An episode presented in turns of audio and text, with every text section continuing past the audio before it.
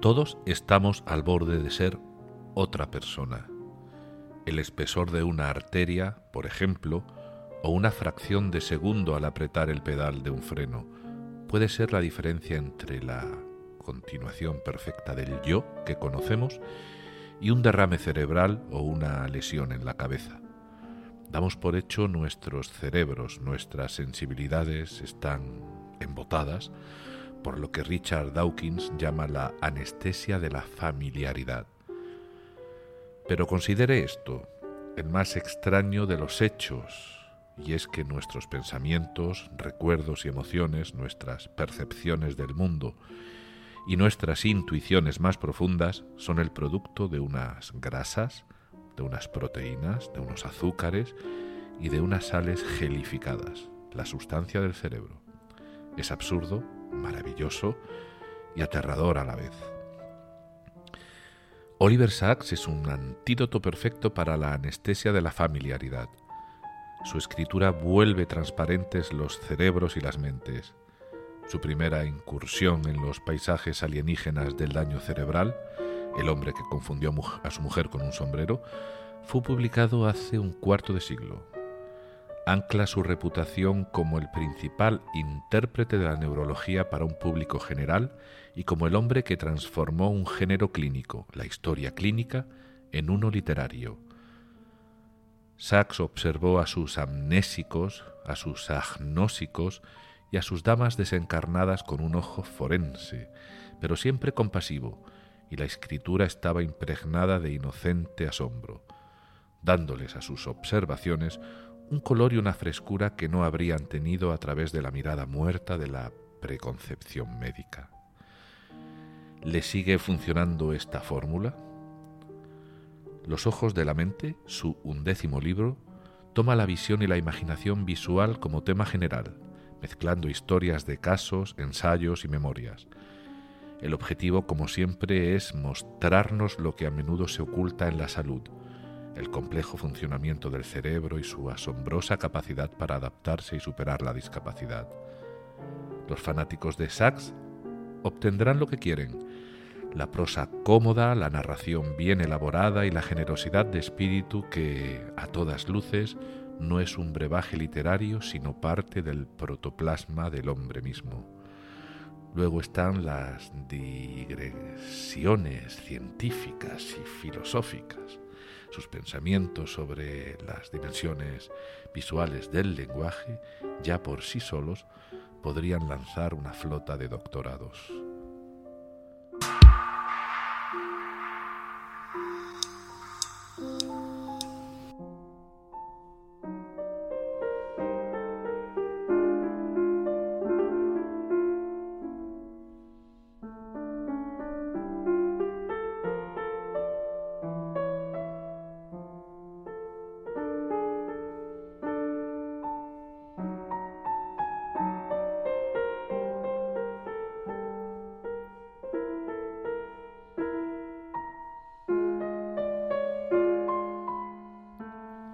Bienvenido, bienvenida a Paseando con Oliver Sacks. ¿Cómo te encuentras? Bueno, ya sabes que no estás obligado u obligada a decir bien, puedes decir que no estás bien o que lo estás a veces y a veces no, y que es perfectamente normal. Pues por aquí estamos también con una mezcla de todo para que nos vamos a hacer los valientes ¿eh? y también para que nos vamos a hacer las víctimas. Bueno, pues estamos en la coctelera de la vida, todo muy, muy bien mezcladito. Yo ya estoy de vuelta en Punta Negra después de estas vacaciones que han pasado como un rayo, pero que han dejado un pozo que, eh, que tendré que atesorar hasta poder volver a España, quizá ya en mayo, para hacer el examen de la, bueno, de la asignatura que me queda y que aún no he comenzado a estudiar y para volver a, ver a la familia, por supuesto. Asignatura que, que bueno, que tengo que comenzar ya porque es de las gordas de la carrera. Ya me podría haber dejado para el final una asignatura fácil, pero, pero no.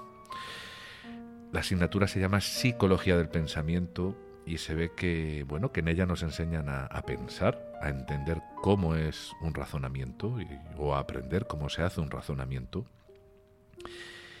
y bueno, qué, qué, listos, ¿verdad? Son esos psicólogos que cuando vas a su consulta con tu idea, con tu razonamiento bien montado sobre, por ejemplo, sobre qué mal se comporta tu pareja contigo, ¿no? Qué poco te ayuda en esto y en lo otro y cuánto aportas tú a la relación frente a lo poco que aporta a la otra persona, etcétera, etcétera. Y de repente el psicólogo te desmonta el chiringuito. Haciéndote ver que, tus premisas de partida son erróneas y que tus silogismos están, están mal construidos o que sobre razonamientos erróneos y por tanto conclusiones falsas hemos montado pues la estructura quizá de una personalidad ¿no? que tanto nos puede hacer sufrir pues como cuando uno se dice es que soy tonto no valgo para nada o lo contrario no es que soy el mejor y no puedo fallar etcétera etcétera bueno y esto nos, nos pasa a todos hayamos estudiado psicología o no pero pero es muy interesante saber que, que el proceso del razonamiento ya sea deductivo o inductivo, pues en ese proceso pues introducimos sesgos, falacias, razonamos basándonos en la emoción y en nuestras creencias. Por eso, bueno, entre otras cosas, por eso le damos siempre la razón, ¿verdad?, al partido político con el que simpatizamos, por poner un ejemplo. Y si le vemos fisuras y cosas que no nos gustan, pues las minimizamos y, las olvidamos. En fin, que, en este bosque me voy a tener que meter ya, ya, ya, ya, para examinarme dentro de poco, en unos meses, a finales de mayo. Así que, por favor, deseame suerte. Bueno, como ya sabrás por el título y por la lectura del comienzo, hoy vamos a hablar de Los ojos de la mente, libro que Sachs publicó en 2010, a cinco años de su muerte, y el texto del comienzo es un extracto, o sea, no está escrito por Sachs, ¿vale? Es un extracto de la crítica que hizo del libro, de este libro, Paul Brooks, un neurólogo y un escritor, bueno, pues que, que entre otros sitios escribió y publicó este, este texto o este, este extracto que hemos hecho eh, en el periódico inglés de The Guardian, con motivo de, bueno, de la publicación de Los Ojos de, la Mente de Sachs. El artículo es más largo y en él también cabe alguna crítica menos positiva de algunos elementos del libro, como cuando dice que el libro podría cansar un poco, ya que varias de sus historias giran en torno al mismo problema. Y eso es cierto, eso es cierto. Pero aunque el problema, ¿no? En este caso, la enfermedad o la condición, se repita, lo que no lo hace es la respuesta que cada uno de sus pacientes da y quizá de esto se trate, más de que la enfermedad se repite en casi todos los casos, el mismo tipo de problema se repite en casi todos los casos. Entonces yo pregunto, ¿sería aburrido un libro que nos hable de 20 historias de Parkinson si en cada una de ellas las personas respondieran de forma distinta, padeciendo la misma enfermedad? Bueno, esto ya ocurrió, ¿verdad? Ya nos presentó Sachs en Despertares un montón de historias sobre personas que habían sufrido la encefalitis letárgica eh, cada una de ellas, bueno, y cada una de ellas pues parecía que respondía, ¿no? Distintamente frente, frente al mismo daño, ¿no? Y además, ¿cómo no va a ser así? ¿Cómo no va a ser así si a pesar de que todos tenemos el mismo cerebro, me refiero en el sentido estructural, todos tenemos los mismos componentes internos eh, en el cerebro y todos somos diferentes en nuestro día a día, ¿cómo no lo vamos a hacer frente a la enfermedad? aunque en el informe diagnóstico ponga lo mismo para un montón de personas. ¿No? Usted tiene Parkinson o, Alzheimer o cáncer. Bueno, pues de eso se encargó Sachs, de tratar a sus pacientes uno a uno, aunque los informes de todos y cada uno de ellos estuviese, en esos informes estuviese escrita la misma enfermedad. Pero los ojos de la mente no solo hablan de los problemas de otros con problemas alucinatorios visuales. Sachs también expone su caso o sus casos. Nos habla de su problema para reconocer caras, esa prosopagnosia que ya hemos tratado en este podcast, y también de los problemas con su melanoma, el cáncer en el ojo derecho que lo dejó sin visión lateral y por lo que moriría cinco años más tarde debido a una metástasis una vez pensaba que ya se había curado y cuyos efectos, los de ese melanoma, están escrupulosamente documentados en este libro.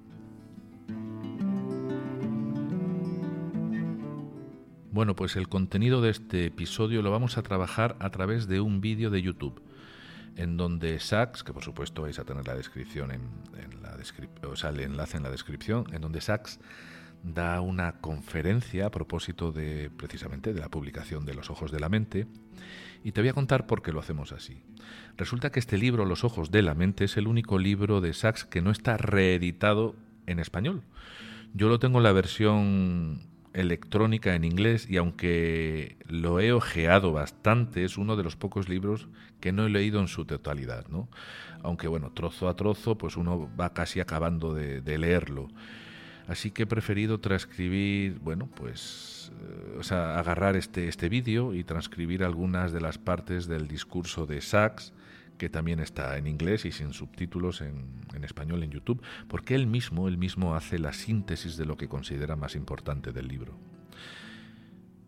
Y me gustaría saber si alguno o alguna de vosotros tiene el libro en español, o si sabéis dónde conseguirlo, ya no me refiero, y atentos, atentas, ya no me refiero a que alguien lo consiga en PDF medio pirateado y me lo envíe por correo electrónico. No, no.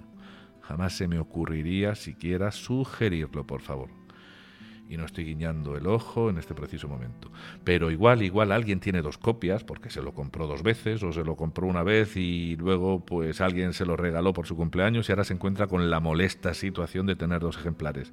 Bueno, pues acepto un regalito o una compraventa del libro. Mm, ya sabéis cómo poneros en contacto conmigo. Pues nada, vamos al lío.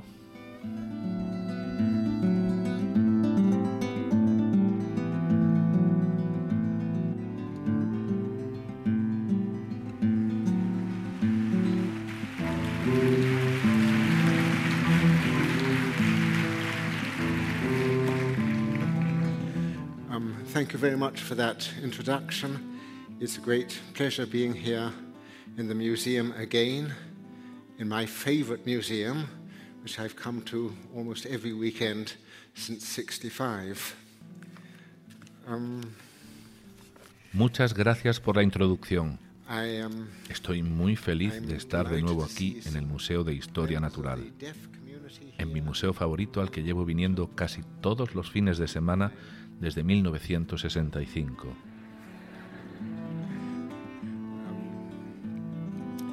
Estoy encantado de ver a miembros de la comunidad de sordos y aquí a un intérprete también, y deberíais mirarlo a él cuando perdáis interés en lo que yo esté diciendo.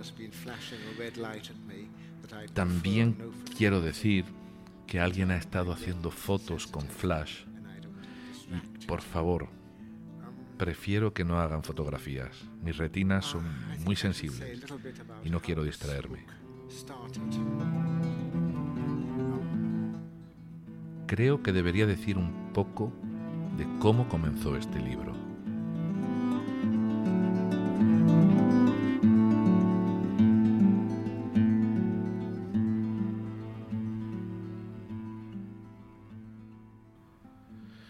Pues la idea del libro fue debida a que mm, en 1999 una paciente, Lilian Kalir, una eminente pianista, fue a verlo y le dijo que había leído El hombre que confundió a su mujer con un sombrero. Y creía que algo parecido le estaba pasando a ella. Le contó que un tiempo atrás iba a dar un concierto y le cambiaron el programa a última hora, y al abrir las partituras, se trataba en este caso de Mozart, no entendía nada de lo que estaba leyendo. Veía perfectamente las notas, pero no tenían ningún sentido para ella. Y unos años más tarde ya no podía leer, pero sí podía escribir. Y bueno, pues le escribió una carta a Sachs. Eh, cuando luego se vieron en consulta, este se dio cuenta de que ella no reconocía muchas cosas de, de la propia consulta y se preguntó que cómo se las habría arreglado para llegar sola a la cita médica. Al poco de dejar la consulta, Sack se dio cuenta de que su maletín médico ya no estaba y al poco ella regresó para devolvérselo. No se dio cuenta hasta que no estuvo ya, hasta que no estuvo ya montada en el taxi. Soy la mujer que confundió el maletín de un médico por un bolso, le dijo con humor. Lilian se dio cuenta de que no era su bolso porque vio el brillo metálico del martillo de médico que sobresalía del maletín. Era muy sensible a los colores y Sachs, conociendo el problema visual que ella tenía, comprendió como algo normal, cuando fue a verla a su apartamento, que todo lo tuviera organizado por colores, pues no era capaz de reconocer nada de la manera más normal u ordinaria, como casi todos lo hacemos, sino solamente de esa forma, entre comillas, artificial, ¿no? a través de agrupaciones por colores. El caso es que Sachs se hizo amigo de, de ella y de la familia, y bueno, pues una pequeña anécdota, cada vez que él iba a visitarlos, pues le ofrecían ese pescado salado, algo muy, muy querido en la gastronomía judía que, y que a Sachs tanto le gustaba. Y bueno, pues Sachs acaba diciendo de forma cariñosa que, que no es bueno que uno se convierta en el doctor de un amigo, pero sí está bien hacerse amigo de un paciente o hacerse amigo de un doctor. No dice más de Lilian, quizás no haya mucho más que decir o quizás haya dado una breve introducción al caso invitando a que la gente le, lea su libro. Eh, así que, una vez más, todos a buscar el libro. Bueno, pues Sachs también menciona el caso de Pat, eh, la mujer con afasia que no podía ni hablar ni entender lo que escuchaba y que desarrolló una comprensión y expresión del lenguaje a través de la mirada, de descifrar lo que querían decir los diferentes tonos de voz de quienes hablaban y que acabó, Pat, convirtiéndose en una magnífica comunicadora. Sachs aprovecha que está hablando de Pat en el vídeo para contarnos lo poquito de este caso. ¿eh? Solo nos cuenta esto básicamente y aprovecha para decirnos que nunca en él hay una intención previa para escribir un caso. Al igual que a Lilian, la mujer anterior, con Pat también pasó que después de diez años de conocerla y tratarla, decidió contar su historia, pues pidiéndole permiso previamente. Así que estas, las historias, comienzan primero por el conocimiento profundo de sus pacientes y no son, por el contrario, estrategias a priori para publicar un libro.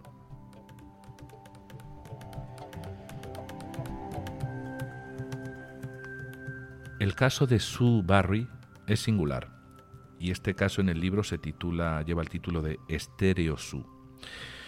Bueno, porque, porque esta señora le escribió cartas a Sachs para decirle que, le escribió una carta a Sachs para decirle que a su edad ya adulta empezó a ver en tres dimensiones normalmente las cartas que Sachs recibía eran siempre de personas que les hablaban de sus deprivaciones, o sea, de que no podían hacer esto o no podían hacer aquello, o le faltaba, eh, le faltaba esto o le faltaba aquello. Pero Su le escribió por todo lo contrario, o sea, para decirle que ella había conseguido tener algo que no había tenido nunca, ¿no? En este caso, la, visión en tres dimensiones. Ella, hasta ese momento que recuperó las tres dimensiones en la vista, no veía en tres dimensiones, pero ella pensaba que sí lo hacía. Claro, no podía comparar, comparar con lo que sí era poder ver en tres dimensiones. Sachs dice que en la conferencia que con un solo ojo no podemos ver en tres dimensiones, no podemos tener imagen estereoscópica, y esto no es exactamente cierto. O sea, es cierto que no podemos tener imagen estereoscópica, pero sí podemos ver en tres dimensiones. Bueno, y al final del episodio lo que sí vamos a hacer es dedicarle un ratito, un momento, a, a la física de la percepción visual para explicar precisamente esto. El caso de Su, que no nos lo destripa tampoco del todo, así que bueno, no, no podremos conocer toda la historia a no ser que leamos el relato es, como ya hemos dicho, que comenzó a ver en tres dimensiones, pero gracias a un optometrista del comportamiento. Un, lo que en inglés sería un behavior optometrist, ¿no? pues un optometrista del comportamiento, ¿no? una figura médica bueno, que al parecer existe en los Estados Unidos, no sé si existe en España o en Latinoamérica, puede ser, puede ser. O sea, un optometrista o un óptico del comportamiento, pues se ve que te ayuda no solo a regularte la vista, eh, sino a enseñarte a ver de manera correcta, bueno, pues trabaja con los ojos, además de saber qué ocurre en el cerebro, ¿no? Es como un fisioterapeuta de, la visión. Eh, creo que alguna vez lo hemos dicho aquí, no todos los problemas de la vista tienen que ver con el ojo en sí mismo, eh, sino también con la interpretación de lo que vemos y esto evidentemente ocurre en el cerebro. Pero, una vez más, para saber más de su y el descubrimiento de su visión en tres dimensiones, tendremos que ir a leer su historia al libro. Y no lo tenemos en castellano. Bueno, sin embargo, algo más podemos saber eh, de esta historia, pues ella compartió con Sachs una, una parte de su diario en donde escribía cosas tan bonitas como esta. Después de casi tres años mi nueva visión continúa sorprendiéndome y deleitándome. Un día saliendo de clase, pues era profesora, la nieve estaba cayendo en grandes copos. Podía ver los espacios dentro de cada copo y todos los copos juntos formaban una danza en tres dimensiones maravillosa. En el pasado la nieve caía como una hoja plana, sintiendo yo que estaba con la nieve, pero ahora siento que estoy entre la nieve, entre los copos. La caída de la nieve es muy hermosa, sobre todo cuando la ves de esta manera por primera vez.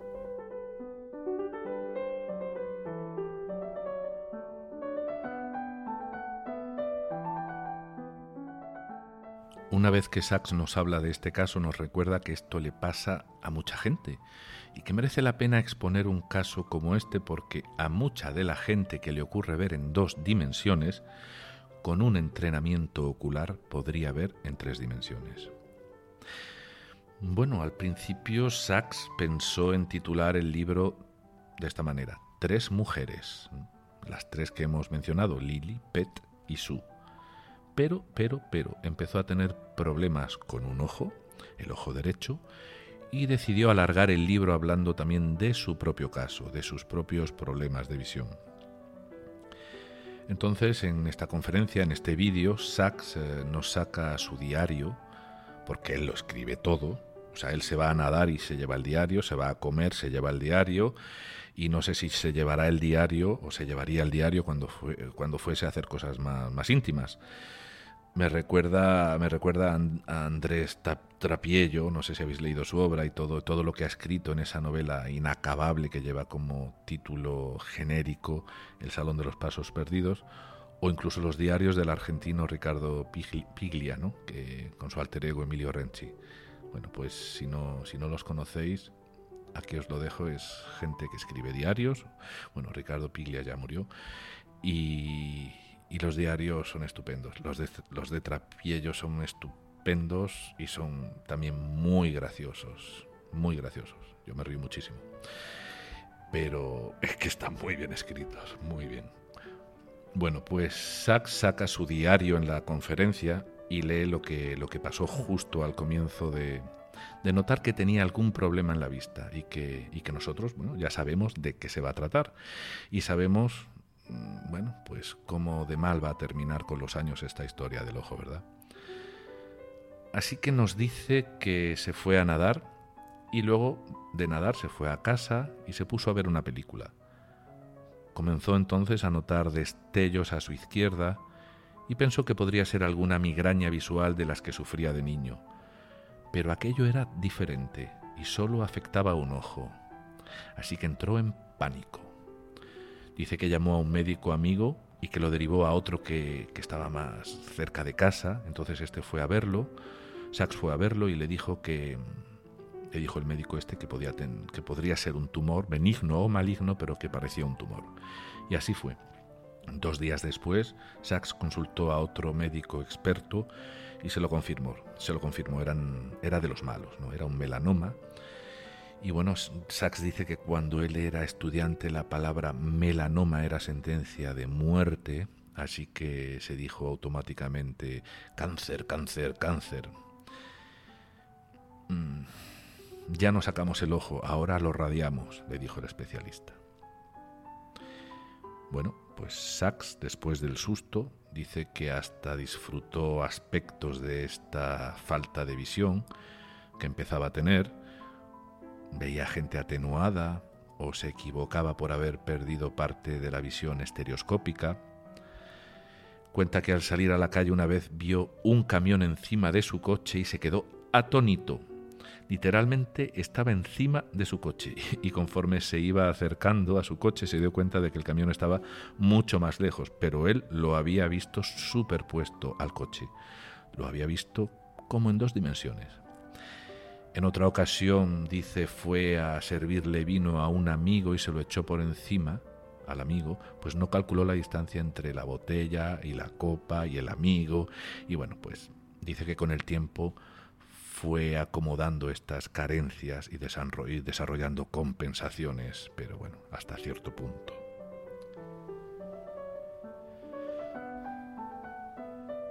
¿Tienes tú algún problema de visión que te limite más allá de que se pueda corregir con gafas? Pues mira, a mí me gustaría comentarte el mío, ahora que estamos tratando este tema con Sachs. De pequeño yo tenía estrabismo. Además, al final, al final del vídeo, aunque no lo, no lo vamos a comentar aquí, al final del vídeo este de Sachs, él habla, habla del estrabismo, ¿no? Y, y cuenta exactamente lo que me pasó de, pequeño y lo que me ha pasado siempre a causa de, este estrabismo. Bueno, pues a causa de mi estrabismo, o sin necesidad incluso de tener estrabismo, muchos niños hemos llevado de pequeñitos un parche en el ojo. Porque en mi caso el ojo torcido, que era el derecho, ¿vale? Tengo que guiñar aquí los ojos para ver cuál era, porque no me acuerdo. El derecho, em, pues no, no se desarrolla bien. Eh, es lo que se llamaba, y se sigue llamando, supongo, un ojo vago, ¿no? Eh, bueno, el resto del cuerpo también es vago, pero bueno, esta es otra historia. Me operaron de estrabismo cuando tenía 11 años, pero el ojo siguió y sigue siendo vago. Tengo poca visión. Y no es totalmente cierto que se pierda la visión en 3D, si se pierde un ojo. Yo veo en tres dimensiones. Eh, pero tengo problemas el sistema de la visión, o sea, el conjunto ojo-cerebro, cuenta con suficientes claves para que podamos seguir viendo en tres dimensiones. Y, pero, pero no es exactamente igual de preciso que si los dos ojos funcionasen perfectamente y de esto es lo que hablaremos un poquito más adelante. Se pueden calcular bien las distancias y se puede conducir con un ojo, vale, pero pasar de ver perfectamente con los dos ojos a perder uno implica un tiempo de acomodación. Eh, esto es así. Yo tuve siempre ese déficit o este déficit y mi acomodación se, se hizo sola desde el principio, porque desde el principio no veía bien con un ojo pero como ya he dicho no, es perfecta. Mm, ya he mencionado en alguna vez aquí a mi querida amiga María Dolores, nos conocimos en la universidad, estábamos siempre juntos e íbamos mucho al cine.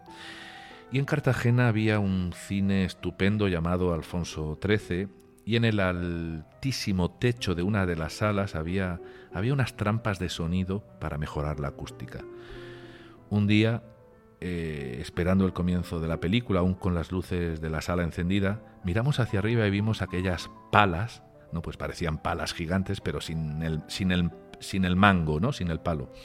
Yo le dije que, que estaban orientadas de una manera, por ejemplo, de forma convexa, y ella decía que estaban de forma cóncava. Y bueno, ella tenía razón. Estaban como si pusiéramos la mano en forma de cazo boca abajo y alguien la, la viese mirando desde abajo hacia arriba. ¿no? Y, y las veía, yo las veía como si estuvieran dadas la vuelta. Después de discutir ella y yo a ver quién tenía razón y de esforzarme y de buscar otras referencias, las conseguí ver bien y a partir de ahí ya las vi siempre bien. Bueno, creo que un behavior optometrist, como dice Sachs, me hubiera ayudado a ver de otra manera, a esforzarme en reeducar la vista, como le ocurrió a, a la Su de la historia de Sachs. Pero bueno, en aquellos años siendo niño, pues solo te ponían un parche.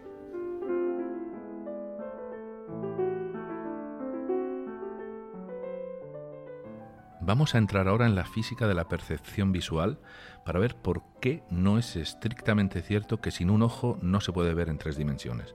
Pero por favor, no te vayas, no te vayas, que es muy interesante. Yo sé que a algunos de vosotros les da pavor cuando entramos en esta parte de la física. A ver, a ver, a ver, a ver. en la recreación de la tridimensionalidad hay dos grandes tipos de claves.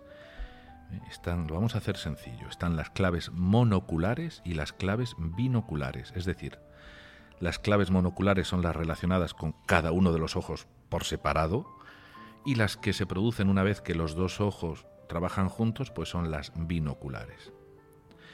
Entonces, vamos a olvidar las binoculares, ¿vale? Para el final, las dejamos para el final. Vamos a empezar con las monoculares, o sea, vamos a tener en cuenta lo que hablemos de un ojo serviría para hablar del otro, ¿de acuerdo? De forma independiente. Bueno, pues las claves monoculares son varias y se clasifican en dos grupos, estáticas y dinámicas. Y vamos a empezar con las estáticas, o sea, monoculares, estáticas. Pues las claves estáticas, que también se dividen en oculares y pictóricas, pero aquí no vamos a hacer distinción, ¿vale? Eh, son un montón, son un montón, pero nosotros vamos a ver algunas de ellas. Una de ellas es la acomodación, y es en donde entra en juego el cristalino del ojo y los músculos ciliares, o sea, los músculos del ojo. Si, si esos mismos que normalmente el behavior optometrist ¿no? se, se podría se podría se pondría a trabajar, ¿no? Y se pondría a trabajar para, para, educar ese ojo. Y gracias a las claves estáticas oculares podemos hacer juicio sobre el tamaño de los objetos y las distancias entre ellos y, nosotros y ellos. Eh, seguimos dentro de las claves estáticas, pues también tenemos otra clave que es la perspectiva lineal. Por ejemplo, cuando vemos que dos líneas paralelas se acaban cortando en el horizonte, bueno, pues como las vías del tren, si son paralelas, ¿por qué no las vemos siempre paralelas, ¿no? Cuando se van alejando. Bueno, pues esto es una clave, una clave estática. Y este punto en donde convergen las líneas paralelas se llama punto de fuga y nos da información sobre la orientación, en este caso, de las líneas. Otra clave es la altura relativa, es decir, la posición de los objetos en relación con la línea del horizonte, y esto es un importante indicador de la profundidad pero, pero necesitamos un marco de referencia, si no el efecto de profundidad se puede ver anulado.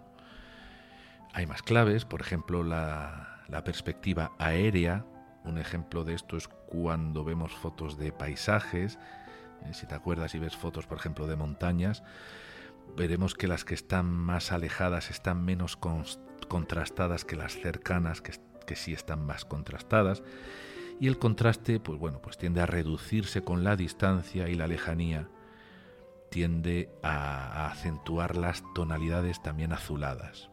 O sea que gracias a esto podemos observar la profundidad. Y todo esto lo estamos haciendo acordados con un solo ojo. ¿eh? Fijaos si hay claves que con, aplicadas a un solo ojo que, ya nos está dando mucha información sobre la, sobre la profundidad de, de lo que estamos viendo. Otra clave podría ser el tamaño relativo, es decir, tener dos objetos uno al lado del otro y el más grande, el más grande producirá una imagen retiniana mayor y parecerá también que está más cerca.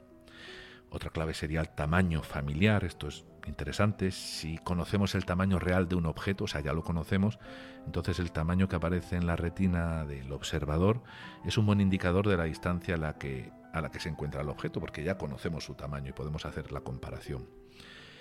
También tenemos otra clave como el gradiente de textura, eh, la proporción en que una determinada propiedad cambia a lo largo de un continuo. Vamos a poner un ejemplo, ¿no? Conforme, conforme se aleja un objeto con textura, vamos a imaginar que es un suelo, imagínate un suelo con dibujos, con cuadrados de ajedrez, ¿no? Unos cuadrados son blancos, otros son negros. Bueno, pues conforme alejamos la vista en ese suelo, vemos que esa textura se va modificando y va cambiando, ¿verdad? Los cuadros como que parece que, se van a juntar en una línea, como si fuese aquel punto de fuga, y vemos que, que, bueno, que esto nos da una sensación de profundidad. De tal manera que si el suelo fuese de un solo color, pues no nos la daría de la misma forma. O sea que la textura de, un, de una superficie, cuando digo textura no me refiero solamente a la, a la rugosidad, sino a la forma y, los patrones que tenga de, esa superficie, pues nos dará sensación de profundidad. Otra clave, y ya no vamos a decir muchas más, otra clave son las sombras, ¿no? que, que, bueno, las sombras son todo un mundo, dependiendo de que la sombra sea especular o difusa, bueno, pues tendremos una sensación, una sensación de tres dimensiones distintas, ¿no? Por ejemplo, hay dibujos de caras de personas que dependiendo de cómo les dé la luz, se produce la sombra en los ojos y, bueno, a veces pues podemos ver que los ojos están hundidos y otras veces, dependiendo de la sombra, podemos ver lo contrario, ¿no? que los ojos salen de las cuencas. ¿no? Y bueno, hay más claves monoculares, estáticas, pero esta yo creo que ya nos dan una idea de cuántas tiene nuestro sistema visual para recrear las, las tres dimensiones. Y esto es con respecto a las estáticas monoculares. Vamos, vamos a ver alguna clave monocular dinámica. Vamos a ver una de ellas solamente. Por ejemplo, el paralaje de movimiento. Aquí ya estamos moviéndonos. Las anteriores, pues podíamos estar quietos mirando. Pues imagínate que vamos, que vas en un coche y miramos por la ventanilla. Ya sabes, aunque solo sea con un ojo, ¿no? Los elementos más cercanos a la ventanilla desaparecerán con más rapidez de nuestra vista que los que están más alejados. Eso es lógico. Bueno, es lógico porque lo consideramos lógico, porque lo vemos todos los días. Pero gracias a esta clave también tenemos la percepción de profundidad.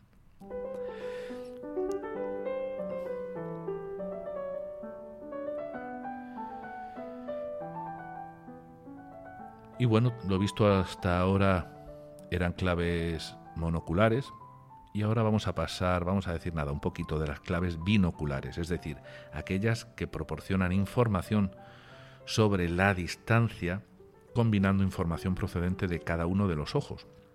Hay varias, pero vamos a ver dos de ellas. La primera sería la convergencia binocular.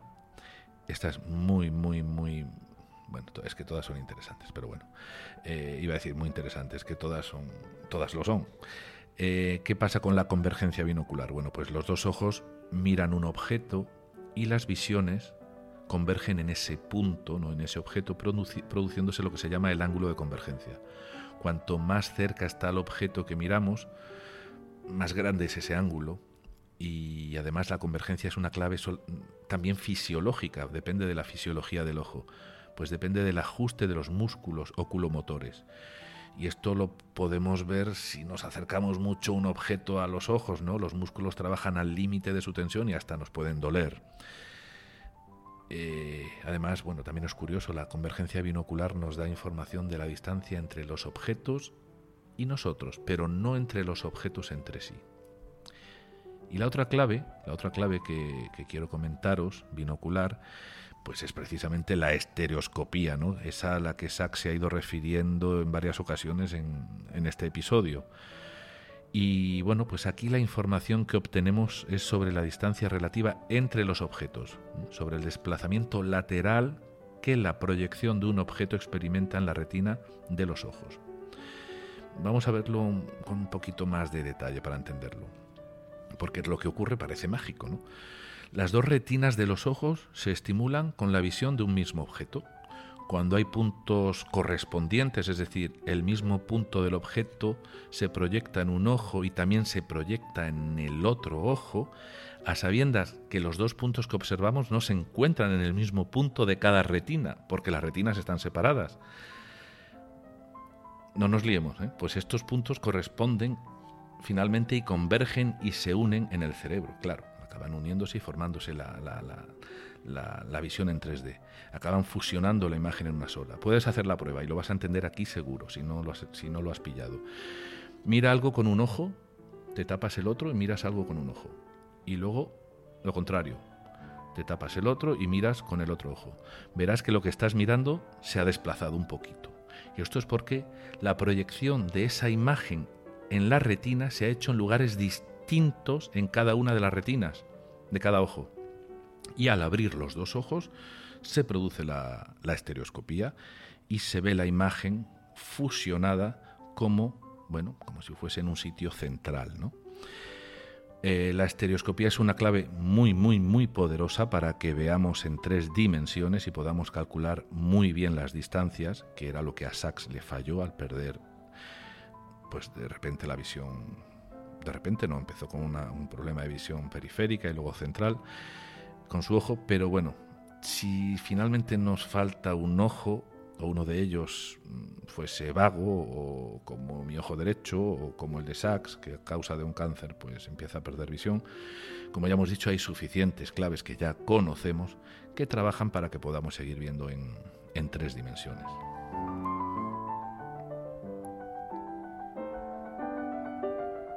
Bueno, pues el pobre Sachs pasa la conferencia buscando historias para leer y no encuentra casi ninguna con el lío que lleva entre sus papeles, así que acaba contándolas tirando de, la memoria. Y eso que dice que llegó a la conferencia muy organizado. El caso es que nunca faltan risas del público en sus conferencias. Una de estas historias que logra contarnos sin mirar los papeles es la de un escritor canadiense, este escritor le mandó a Sachs una carta diciéndole que ese mismo verano se levantó un día y fue a leer el periódico en el jardín, lo abrió por una página y no, no entendió nada. Dijo que le parecía que estaba escrito en serbo-croata. Bueno, y dijo serbo-croata como podría haber dicho otro idioma. El caso es que usó el idioma serbo-croata como ejemplo de idioma inteligible, ¿no? Para él. Al principio pensó que el periódico había escrito unas páginas en serbo-croata pues precisamente para la minoría étnica del país, la minoría serbo-croata del país, pero al ver que todo el periódico era ininteligible, pensó que sus amigos o, o su familia le habían gastado una broma. Él leía en varios idiomas y tenía una gran biblioteca, tenía libros de todos esos idiomas que era capaz de leer. Entonces Mm, entró en casa, dejó el periódico, entró en casa, fue a su biblioteca, muy mosqueado, y empezó a coger libros en todos los idiomas que tenía y no consiguió entender nada de lo que leía. Bueno, y si queremos saber más de este señor, tendremos que, leer esta historia. Y es que Sachs no nos cuenta mucho más en el vídeo.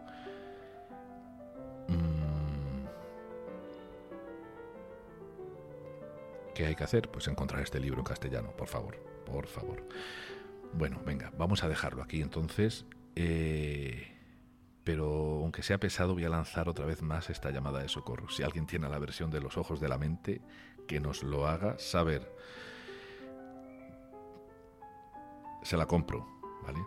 Se la compro. Además, si llego a tenerla, si llego a tenerla, eh, como es un libro que no está al alcance ahora de casi nadie, porque no se puede comprar, podría ser un libro candidato a leer en, los directos de YouTube ¿eh? que, hago y que, y que, bueno, así tendríamos disponible el libro y podríamos, podríamos ir avanzando con él a través de los directos. Se me ocurre esta idea. Bueno, paseante, ya, ya te dejo, os dejo. Eh, espero que, os haya resultado interesante el episodio. Y como casi siempre digo, no os olvidéis de pasear con lo que sea que tengáis a mano, ¿eh? ya sean los pies o ya sea la cabeza. Por favor, venga, chao, hasta el próximo episodio.